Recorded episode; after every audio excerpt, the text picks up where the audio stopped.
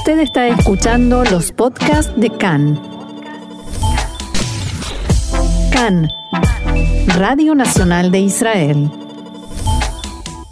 Hoy domingo 24 de abril, 23 del mes de Nisan, estos son nuestros titulares. Israel cierra el paso de Eres debido al disparo de cohetes desde la franja de Gaza. Una adolescente herida por una bala perdida en tiroteos entre familias beduinas en Raat. Coronavirus. Ya no es obligatorio el uso de mascarillas en espacios cerrados. Las autoridades recomiendan a las personas en riesgo que las sigan utilizando.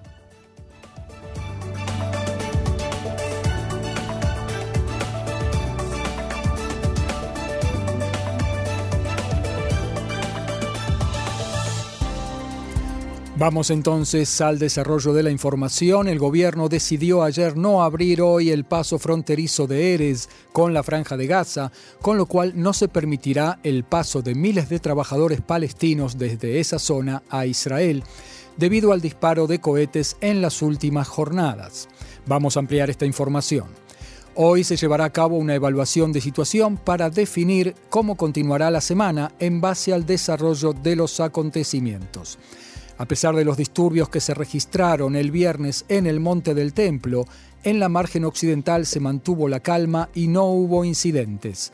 Anoche finalizó el cierre establecido para los últimos días de la festividad de Pesaj. Por tanto, cientos de palestinos que tienen permiso de trabajo en Israel podrán volver a la actividad con normalidad. El viceministro de Defensa, Alon Schuster, declaró esta mañana a Cannes que el ministro de Defensa, Benny Gantz, lidera una línea de alivios en el área civil y al, y al mismo tiempo sostiene que no aceptaremos que nos disparen. En Gaza hay un gobierno estable de Hamas y la vía económica es un elemento de presión que vale la pena evaluar, dijo Schuster, en el caso de que la relativa calma no se mantenga. Por su parte, el diputado Avi Dichter del Likud dijo que jamás se ha propuesto crear un vínculo, una relación entre la organización y el monte del templo y lo está logrando con bastante éxito. Dichter estimó que los disturbios continuarán y dijo que los jóvenes de Jerusalén Este son el combustible y los residentes ilegales el fuego. Hay que frenar esto antes del último fin de semana de Ramadán. Por otra parte, el comandante en jefe de Tzal, Aviv Kojavi, debatirá hoy la posibilidad de reclutar batallones de reserva para liberar a los soldados del servicio regular de la protección de la cerca separadora. Hasta el momento, unos 1.400 soldados están reforzando la presencia policial en ciudades dentro de la línea verde. Fuentes de seguridad dijeron a Khan que los graves disturbios de esta semana en la mezquita de Al-Aqsa en Jerusalén fueron protagonizados en su mayoría más del 80% por árabes que viven en Jerusalén Este. La gran mayoría de árabes israelíes y palestinos de Judea y Samaria que fueron a rezar casi no participaron en los incidentes. Fuentes de seguridad señalaron que el tema es muy preocupante y que tendrán que abordarlo antes de que la realidad en Jerusalén Este se salga de control. En el plano diplomático, el primer ministro Naftali Bennett dialogó ayer con el secretario general de las Naciones Unidas, Antonio Guterres, y le expresó su decepción por la falta de condena por parte de esa organización, la ONU, contra los recientes ataques con cohetes desde Gaza. Abro comillas, la comunidad internacional no debe servir a la agenda de las organizaciones terroristas. Israel es la fuerza estabilizadora, dijo Bennett a Guterres según un comunicado de la oficina del primer ministro. Bennett le dijo también a Guterres que los disturbios en el Monte del Templo fueron liderados por, abro comillas nuevamente, gente que había preparado piedras y botellas incendiarias de antemano. Ambos líderes conversaron también sobre el viaje previsto del secretario general Guterres a Rusia y Ucrania la semana que viene y los continuados esfuerzos diplomáticos por poner fin a la guerra entre Moscú y Kiev. La oficina de Guterres, por su parte, informó que él y Bennett conversaron sobre las tensiones en los lugares santos de Jerusalén. Guterres reiteró que el status quo en los lugares santos debe ser mantenido y respetado, reza el comunicado, en referencia al monte del templo. El alcalde de Jerusalén, Moshe León, dijo hoy que está muy preocupado por los informes acerca del fortalecimiento de Hamas en Jerusalén Este y que hará todo lo que esté a su alcance para que esta organización no levante cabeza allí, en sus palabras. En diálogo con Khan, León aseguró que la municipalidad invierte en educación, proyectos sociales e infraestructura para contrarrestar y reducir la influencia de Hamas. También expresó sus temores por el último viernes de Ramadán, que será este fin de semana, pero manifestó su esperanza de que se viva en paz. Por último, el intendente de Jerusalén destacó que todos los días de la fiesta de Pesach fueron tranquilos en la capital, a pesar de que hubo varios días problemáticos, según dijo, en el monte del templo. De acuerdo con León, los disturbios de algunos musulmanes en el monte del templo no influyeron en el resto de la ciudad y tampoco en la ciudad vieja y su actividad. El intendente de la ciudad árabe israelí de Umm el-Fahem confrontó a los habitantes de la ciudad que protestaban el viernes contra Israel en torno a los disturbios en el monte del templo. El intendente Samir Subhi Mohamed intentó disuadir a los jóvenes enmascarados que intentaban bloquear el tráfico entrante a la ciudad, al tiempo que entonaban cánticos de, entre comillas, Israel Estado terrorista y realizaban actos de vandalismo contra comercios, encendían neumáticos y lanzaban fuegos de artificio, según informó Khan. Una nutrida dotación policial se hallaba en el área para el caso de una escalada. Decenas de manifestantes entonaban cánticos de apoyo al grupo terrorista Hamas y a los manifestantes que se enfrentaron con la policía en el Monte del Templo. Un video que, que, circuló por las redes sociales mostraba al intendente Mohamed gritando y gesticulando hacia los jóvenes en una calle de la ciudad. Según dijo luego a la prensa, estaba intentando calmar la situación. Entre comillas, estoy a favor de la protesta legítima, pero no de la violencia, dijo. No hay lugar para una protesta que altere el orden. Eso no le sirve a nadie y definitivamente no ayuda al mensaje que estamos intentando enviar. Los jóvenes pertenecen a un grupo que se hace llamar Al-Hirak al-Shababi, eh, en español el movimiento juvenil, que no está afiliado a ningún partido político ni organización y que es conocido por sus posturas extremistas. La policía informó luego que había arrestado a cuatro menores por los disturbios en la ciudad y señalaron que la propaganda de Hamas en las redes en la calle árabe israelí estaba permeabilizando especialmente en los menores. Una batalla campal se ha desatado en la ciudad beduina de Raat, donde durante toda la noche de ayer y la mañana de hoy se produjeron tiroteos entre familias delictivas enemigas. El intendente de la ciudad, Faez Abu Sahiban, relató a Khan que los tiroteos se producen en pleno centro contra el Palacio de la Cultura y contra comercios de la ciudad. No se registraron heridos. Se trata de una verdadera guerra, dijo el intendente. Según él, cuando no hay gobernabilidad y no hay policía, sino una realidad de lejano oeste, todos se pertrechan con armas para cerrar cuentas.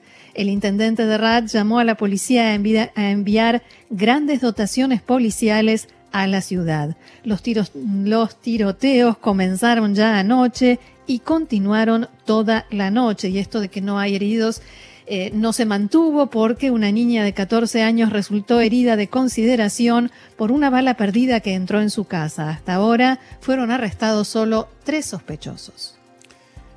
Otro tema, la eh, eh, pandemia del coronavirus, el descenso en los contagios. Según datos del Ministerio de Salud, ayer se produjeron poco más de 2.400 contagios. El porcentaje de pruebas positivas fue de un 7%. En los hospitales permanecen internados unos 232 pacientes en estado grave, entre ellos solo 77 conectados a un respirador. Desde el inicio de la pandemia fallecieron en Israel 10.658 personas por coronavirus. Anoche, como ya lo informáramos, fue anulada la obligatoriedad de usar mascarillas en casi todos los espacios cerrados. Todavía es obligatorio en hospitales, en las clínicas, en los hogares geriátricos y en los vuelos internacionales. De todos modos, el Ministerio de Salud recomienda a las poblaciones en riesgo continuar utilizándolas en los espacios cerrados. Otro asunto, las autoridades egipcias detuvieron e interrogaron a un ciudadano israelí que cruzó la frontera marítima entre los dos países mientras se desplazaba en una moto de agua en la zona de hoteles de Eilat. Al parecer pasó el límite sin darse cuenta. El Ministerio de Relaciones Exteriores de Israel está examinando la situación y recabando detalles. Medio Oriente, la televisión iraní informó este fin de semana que el general de brigada Hossein al-Massi comandante de la Guardia Revolucionaria en la provincia de Sistán, Baluchistán, sobrevivió a un ataque en el que resultó muerto un guardaespaldas. Según informó la agencia de noticias iraní IRNA, Almasi viajaba en un vehículo cerca de un puesto de control en la capital provincial Saedán cuando fue atacado por hombres armados. El general no sufrió heridas. El guardaespaldas muerto fue identificado como Mahmoud Absalom, hijo de un comandante de alto rango de la Guardia Revolucionaria en la región.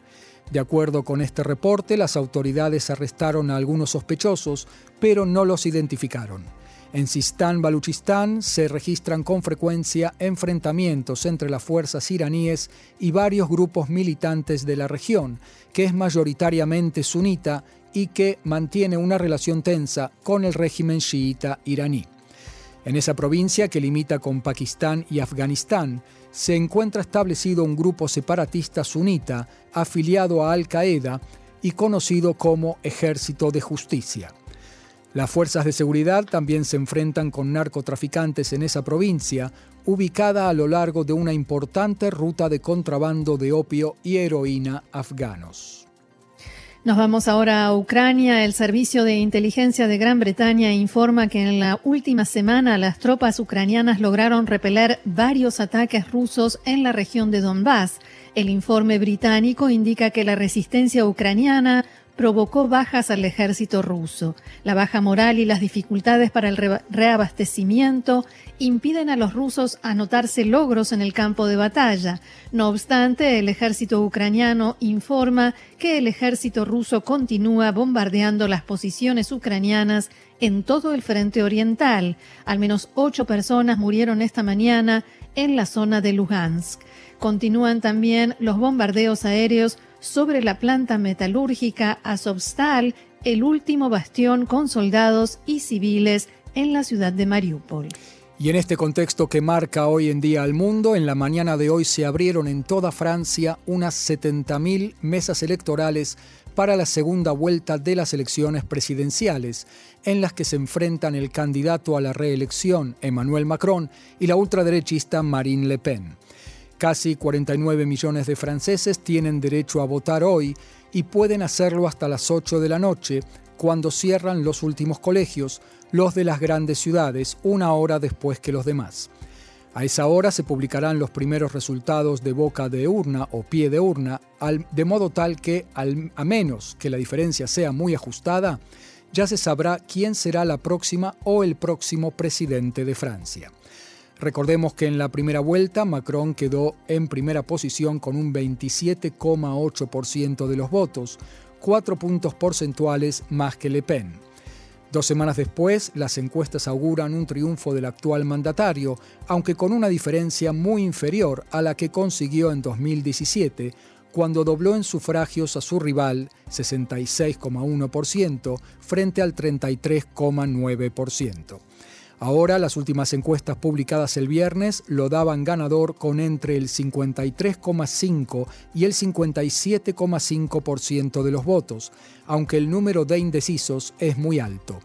Además, se prevé una alta tasa de abstención, que podría ser incluso superior a la de la primera vuelta, cuando uno de cada cuatro votantes no acudió a las urnas.